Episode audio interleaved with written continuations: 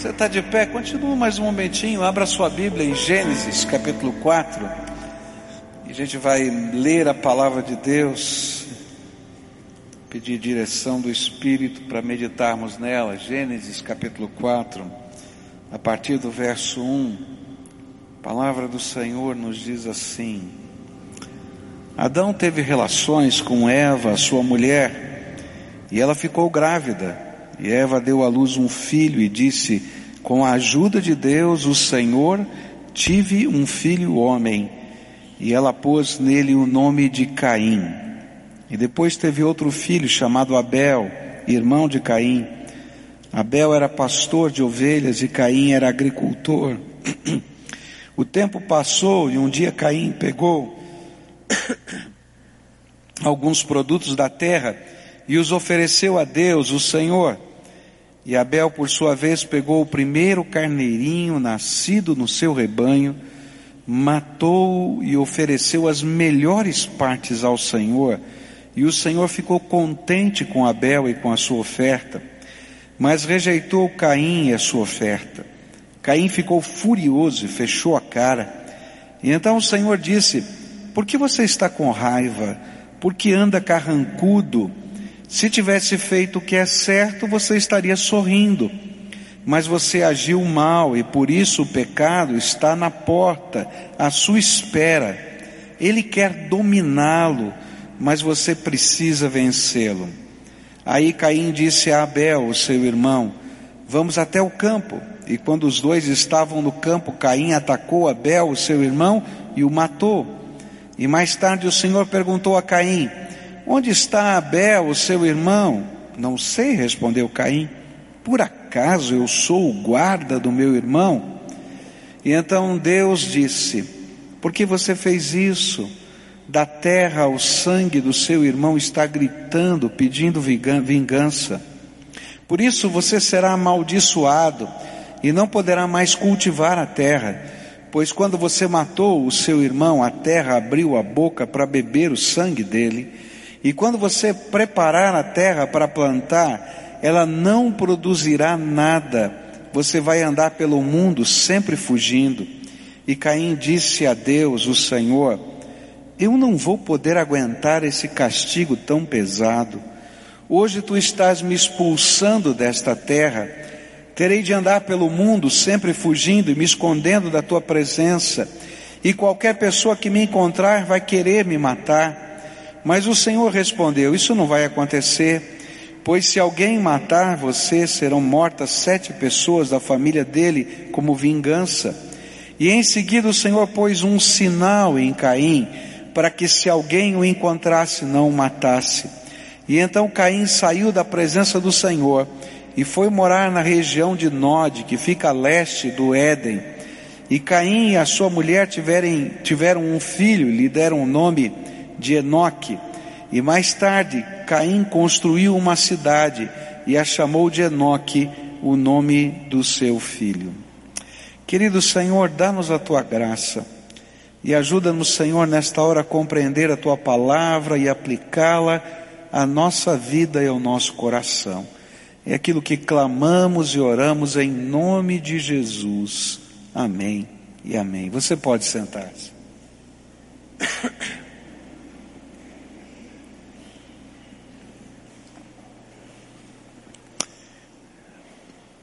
Gênesis começa com a criação do mundo e a criação do jardim de Deus.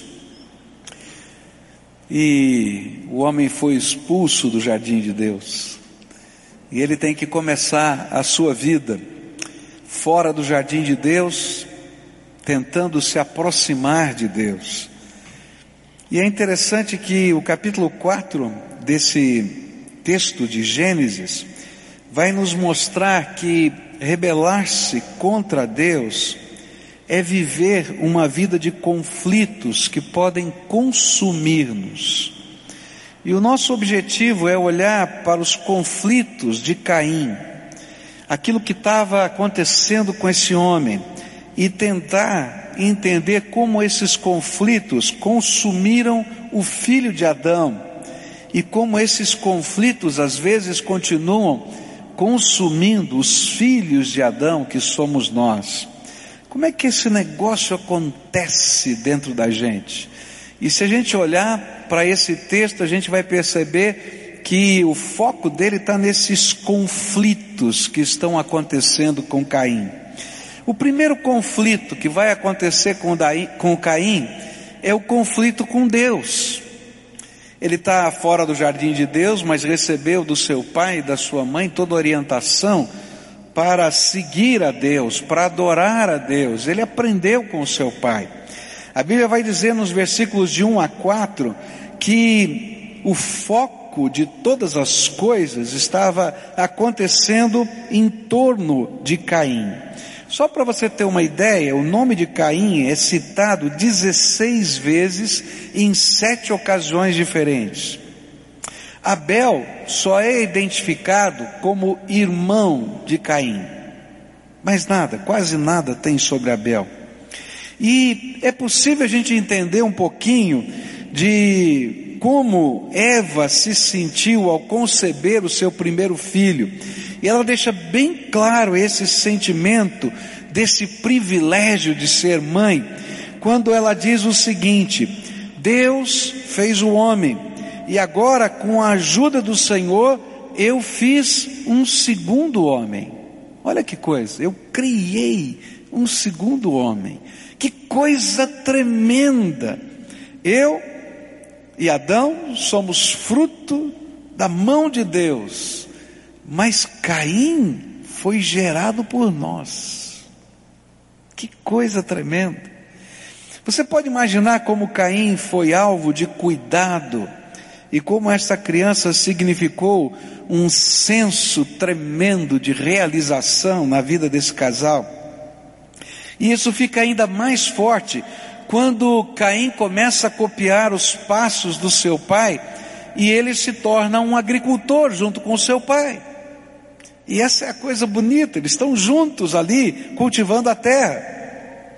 Mas todas estas coisas e todos esses privilégios abriram caminho no coração de Caim para um sentimento tremendamente humano um sentimento de autodeterminação, de independência e eu diria até de quase onipotência.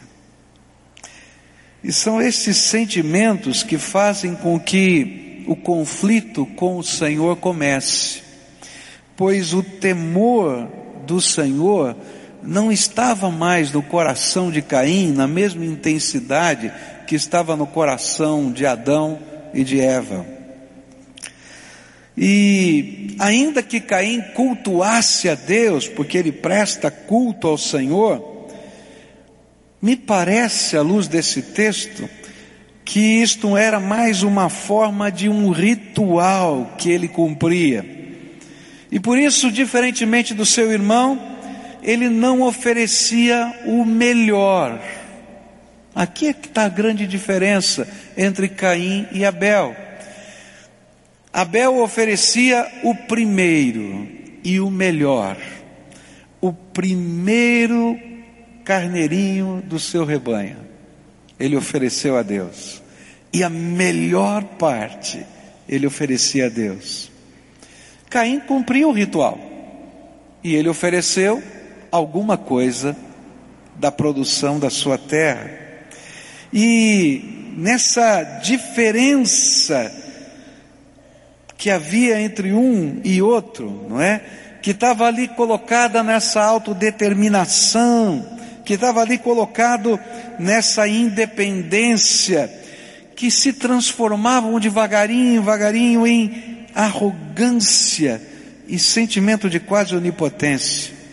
Então um conflito velado com Deus nasce no coração de Caim. Quando eu olho para esse texto, é impossível eu não comparar isso com cada um de nós. É interessante perceber que são justamente estes os mesmos sentimentos do homem moderno que fazem com que ele se afaste de Deus.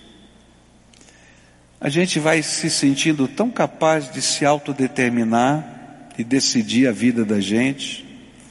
A gente se acha tão independente. Em alguns momentos da nossa vida a gente se acha tão forte, não é?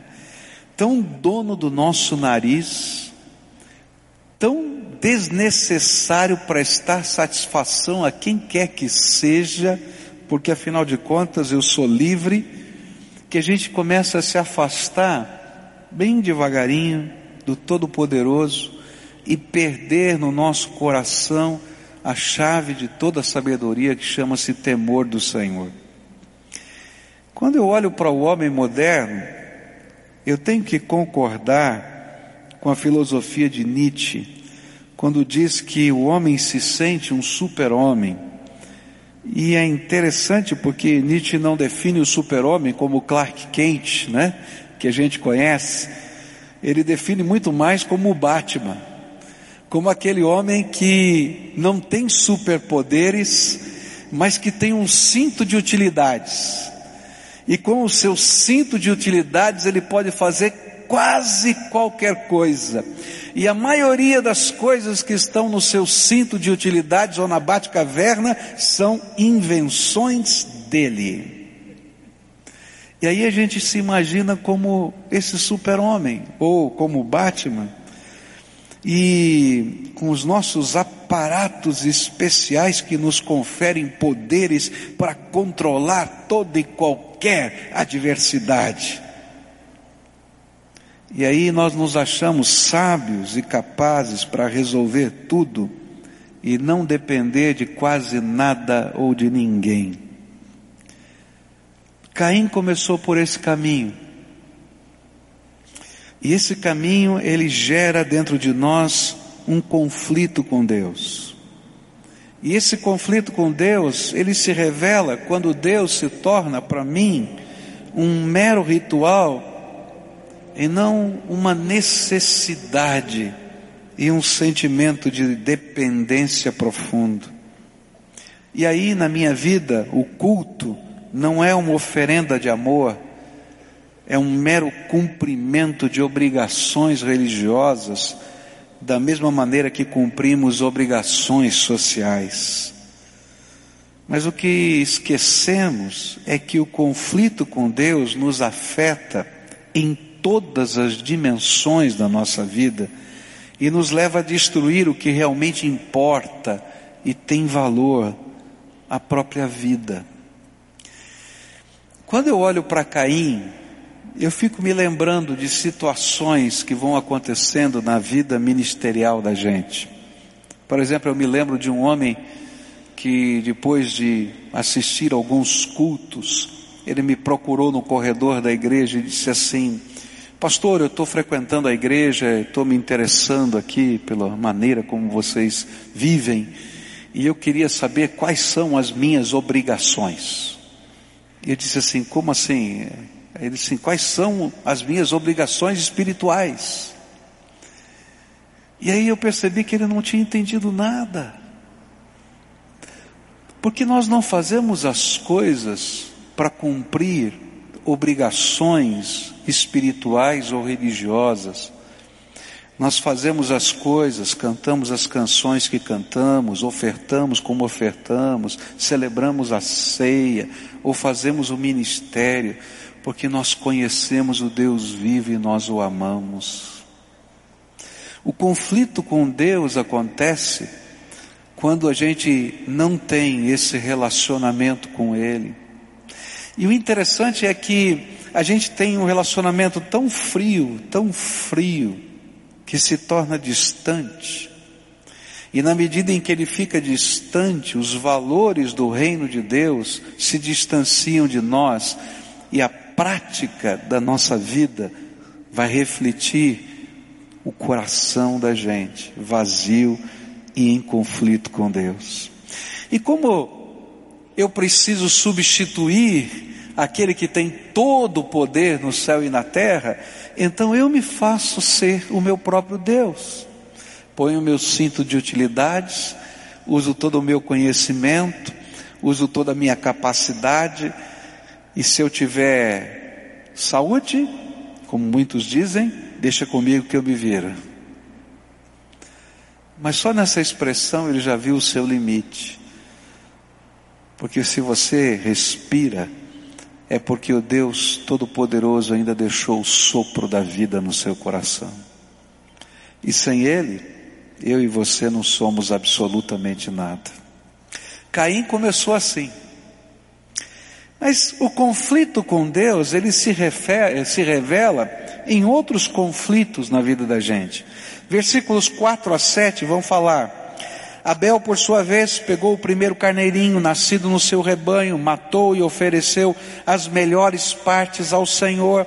O Senhor ficou contente com Abel e com a sua oferta, mas rejeitou a Caim e a sua oferta. E Caim ficou furioso e fechou a cara. E então o Senhor disse: Por que você está com raiva? Por que anda carrancudo? Se tivesse feito o que é certo, você estaria sorrindo, mas você agiu mal e por isso o pecado está na porta à sua espera. Ele quer dominá-lo, mas você precisa vencê-lo. E é interessante que agora o cenário começa a mudar. E assim acontece na minha vida e na sua vida, não só com Caim. Surge na vida de Caim Abel. Quem era Abel? Era o irmão menor. O que não poderia suceder o pai nos negócios, porque esse já era o lugar de Caim, agricultor era ele.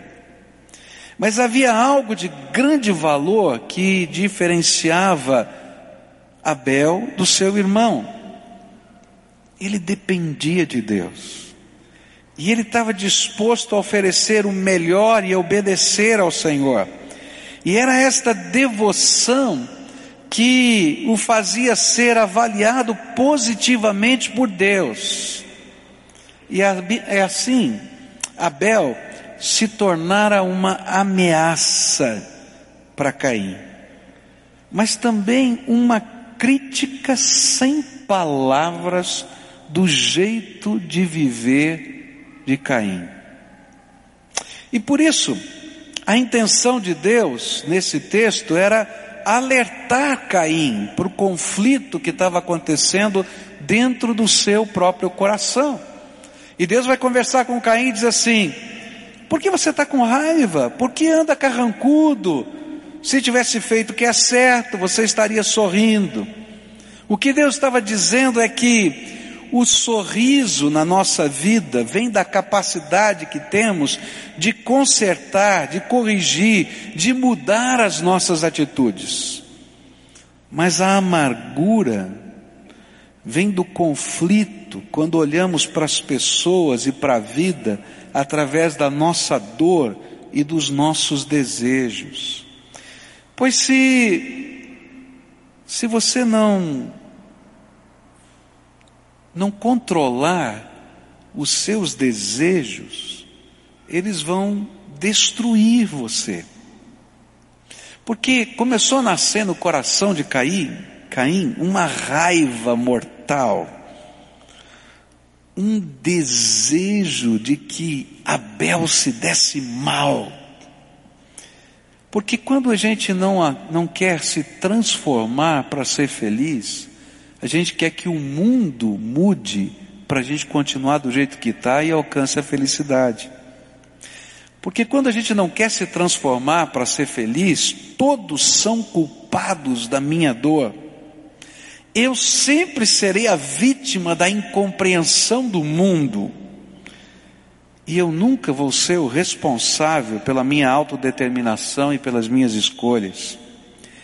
E assim o conflito interior na vida de Caim começou a construir uma cortina de fumaça que impedia a sua autocrítica e que o fazia imaginar soluções que não exigiam transformação, mudança, mas que forçassem as pessoas do cenário da vida dele a se readaptarem ao Caim que estava ali.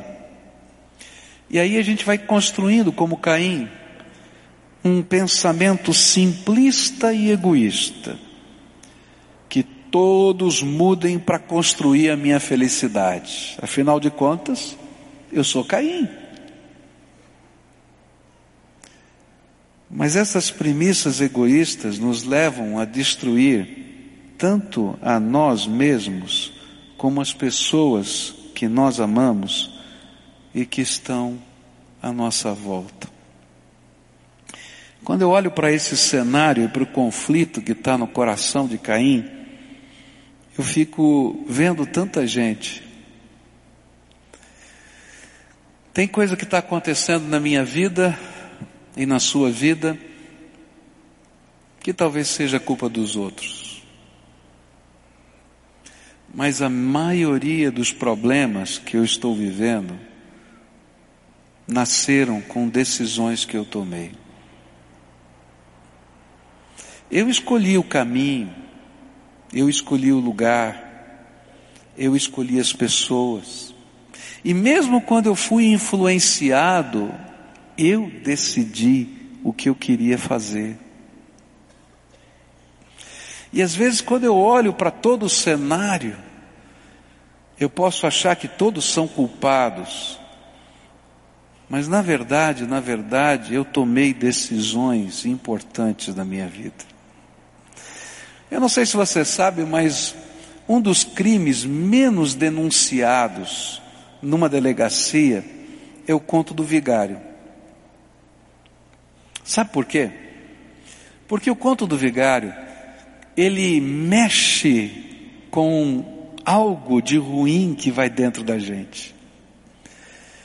E o vigarista faz você acreditar que você vai ser o vigarista e que vai, levantar, vai, levar, vai levar vantagem sobre aquele que está lhe passando o conto do vigário. E ele vai te vender o bilhete premiado da loteria, que você vai comprar bem baratinho e vai ganhar muito dinheiro. Ele vai te vender uma propriedade que vale 10 por um, só que a propriedade não existe. Ele vai trocar com você um cheque de 100 por 10, não é? E quando você vai chegar para denunciar o crime, você tem que dizer que lá dentro de você você também era um criminoso. E é por isso que nem sempre alguém vai à delegacia para dizer do conto do vigário, porque tem que admitir que também era um vigarista. Na vida é mais ou menos assim. Às vezes nós não admitimos o que somos de fato. E nós olhamos para tudo que está acontecendo à nossa volta e dizemos: olha, o problema que está acontecendo na nossa casa não é culpa minha, é culpa da minha mulher. Olha, não é culpa minha, é culpa dos meus pais. Não é culpa minha, é culpa do meu irmão. E a gente não consegue perceber que no cenário da vida todos somos coadjuvantes. E todos nós tomamos decisões e participamos dos processos. E para haver mudança numa casa, cada um, começando por mim mesmo, precisamos começar a mudar algo na nossa vida. Caim ficou com raiva de Abel, porque Abel foi elogiado por Deus e a sua oferenda foi aceita e a dele não. E ele não estava preocupado como a dele poderia ser aceita, mas como impedir que Abel pudesse ter outra vez a sua oferenda aceita. E o foco está totalmente errado. Na vida, nós somos parecidos com Caim. Nós mudamos o foco de direção e paramos de olhar para aquilo que Deus mesmo quer que a gente olhe.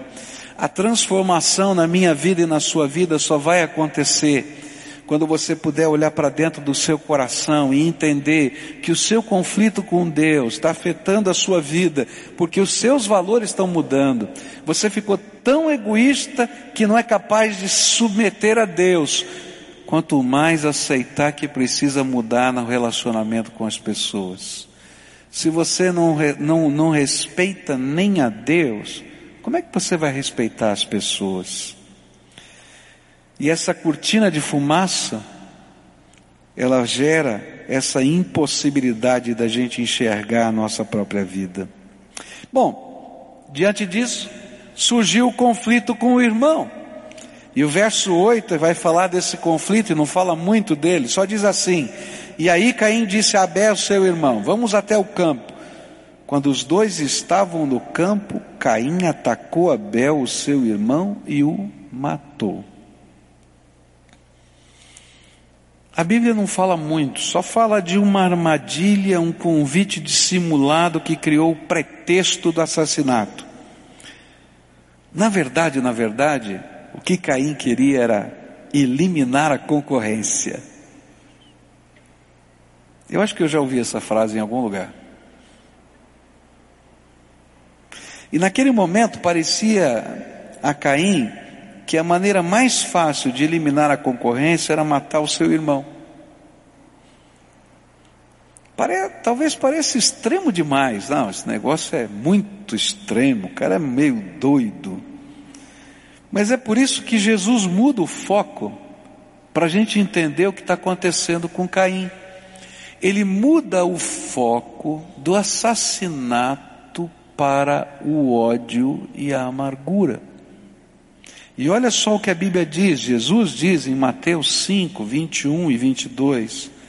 Vocês ouviram o que foi dito aos seus antepassados: não mate, quem matar será julgado. Mas eu lhes digo que qualquer um que ficar com raiva do seu irmão será julgado. E quem disser a seu irmão, você não vale nada, será julgado pelo tribunal.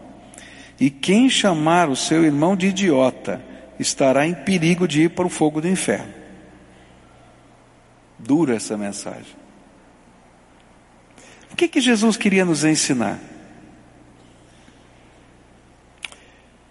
Jesus queria que a gente entendesse que é tão assassino quem mata quanto quem odeia.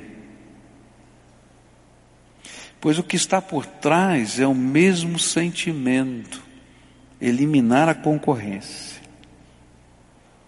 Por isso nós matamos dentro de nós mesmos pessoas quando nós não conseguimos mais ver alguém. Não consigo ver aquela pessoa. quando nós não conseguimos perdoar alguém. Quando lá dentro da alma a gente quer o um mal para alguém. Eu me lembro de uma vez que cheguei na minha casa e eu estava com muita raiva. Eu acho que eu já estava quase assassino. De tanta raiva. Bom, só para contar um segredinho aqui, né? Quando eu chego em casa domingo à noite, muito bravo, eu vou para a cozinha. E aí eu pico tudo. Fica tudo picadinho assim, sabe? Bem pequenininho. Mas aquele dia eu não fui nem picar os legumes. Eu fiquei lá na garagem do, do, de casa e estava muito bravo, mas muito bravo. E eu comecei a fazer uma oração daquelas imprecatórias. Você sabe o que é oração imprecatória? Senhor, põe a tua mão agora, pesa a tua mão, e assim foi aquela oração da raiva. Bom, mas eu não senti nada da presença do Senhor. Subi para minha casa, a raiva não diminuiu. No dia seguinte, eu continuava com raiva, fui pegar o meu carro e continuei a oração imprecatória. Mas naquela hora o Espírito de Deus começou a falar comigo. E ele falou mais ou menos como falou para Caim. Ele disse assim: Não posso passar a mão na sua cabeça, porque aquilo que você está vivendo agora é pecado. Está entendendo?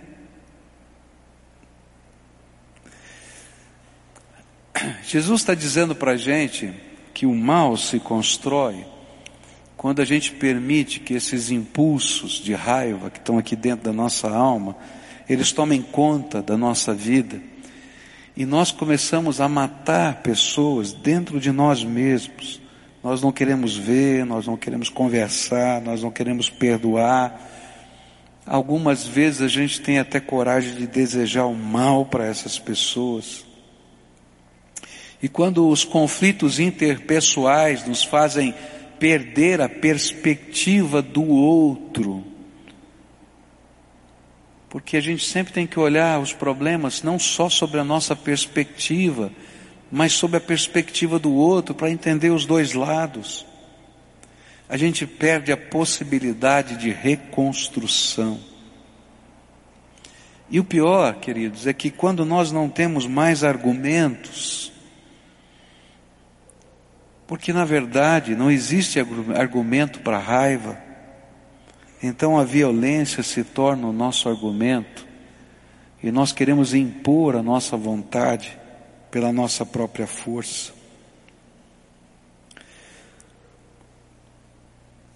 Agora, como é que pessoas tão próximas como Caim e Abel, marido e mulher, pai e filho, podem viver conflitos tão intensos? Como é que a gente consegue amar e odiar ao mesmo tempo uma mesma pessoa? Eu não sei se eu conseguiria responder essa pergunta ou essas perguntas. Eu só sei que no nosso coração e alma, se eles não forem tratados, atitudes impulsivas virão com tamanha força e às vezes com violência que destruirão os relacionamentos mais significativos.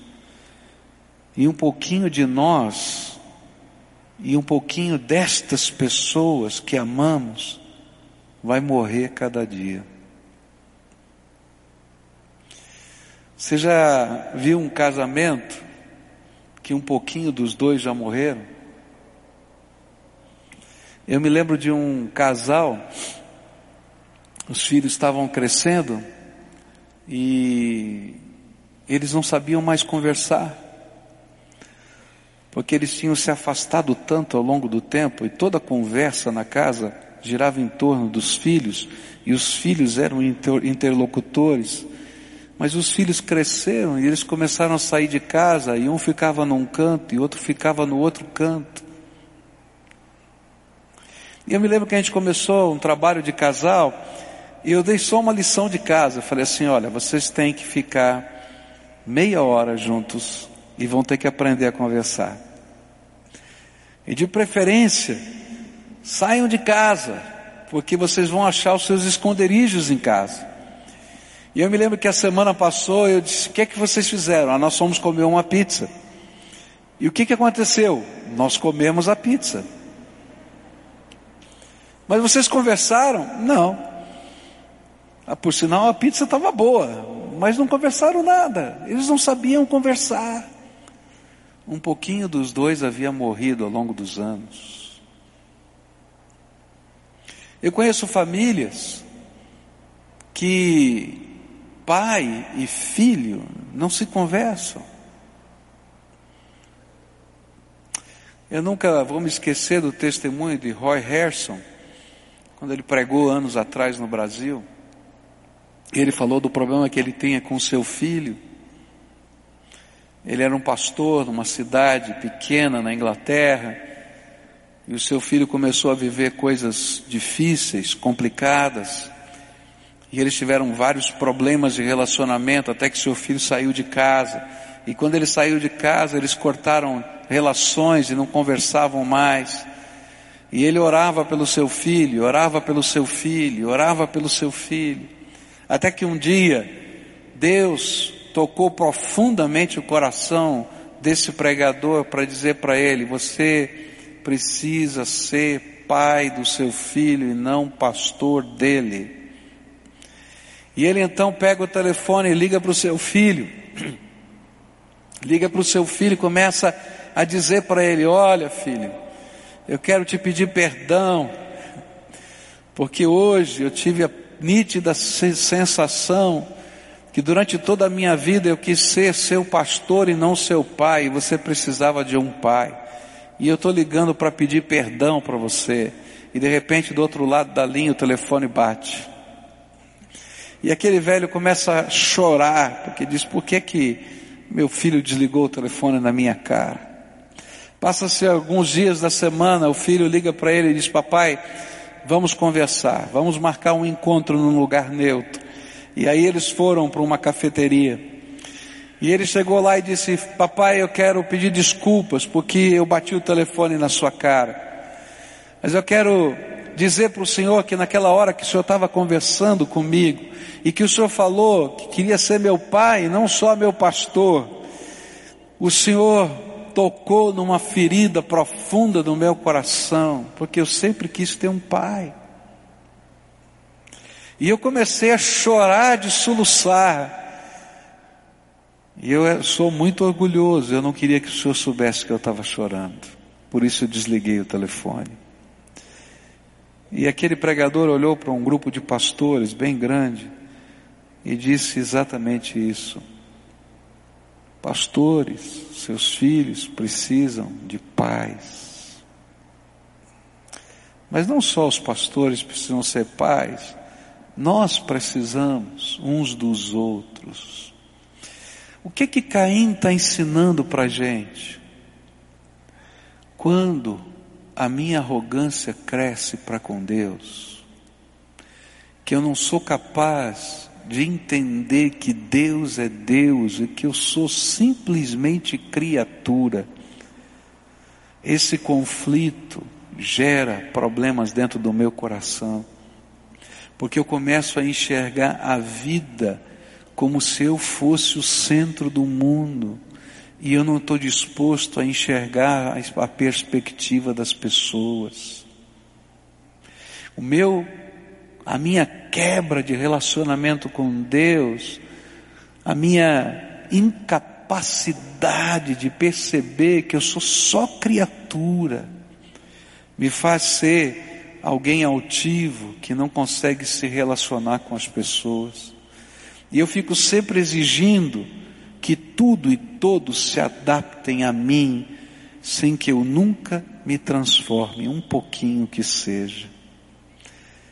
E quando alguém está ganhando espaço, eu vou tentar tomar atitudes para cortar as asas dessa pessoa, não deixá-la voar, nem crescer, para eliminar a concorrência. Esse é o sentimento que a Bíblia chama de sabedoria humana, que é carnal e diabólica. Nessa manhã eu queria que você olhasse para o seu coração. Nós vamos daqui a pouquinho celebrar a ceia do Senhor. E a palavra do Senhor nos diz que antes de comer do pão e beber do vinho, a gente precisa fazer uma coisa: examinar-se a si mesmo. Uma das, um dos propósitos de Deus em colocar esses elementos, o pão e o vinho, é sempre nos lembrar a possibilidade de transformação. Jesus morreu na cruz porque esse homem, Caim, que sou eu e você, precisa de transformação. O sangue de Jesus nos purifica de todo pecado e Ele pode zerar o meu passado, mas é o poder do Espírito entrando na minha vida, porque através daquilo que Jesus fez, o Espírito de Deus entra no nosso coração para transformar a nossa mente, os nossos valores. E eu quero dizer para você, a tua família precisa dessa transformação, a tua casa precisa dessa transformação. Você precisa dessa transformação. Os teus relacionamentos precisam dessa transformação. E Jesus veio a esse mundo para promover transformação interior e exterior. Não adianta a gente ter uma religião como Caim, que a gente conhece todas as oferendas e obrigações mas que não vive transformação. Esse é o tipo de culto que Deus não aceita.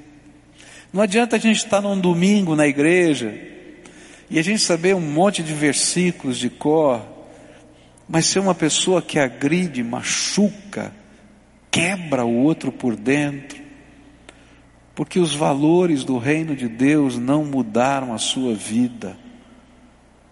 O que a gente precisa é que o Senhor Jesus nos transforme, que a gente tenha olhos bons para perceber a graça e a misericórdia do Senhor na nossa vida.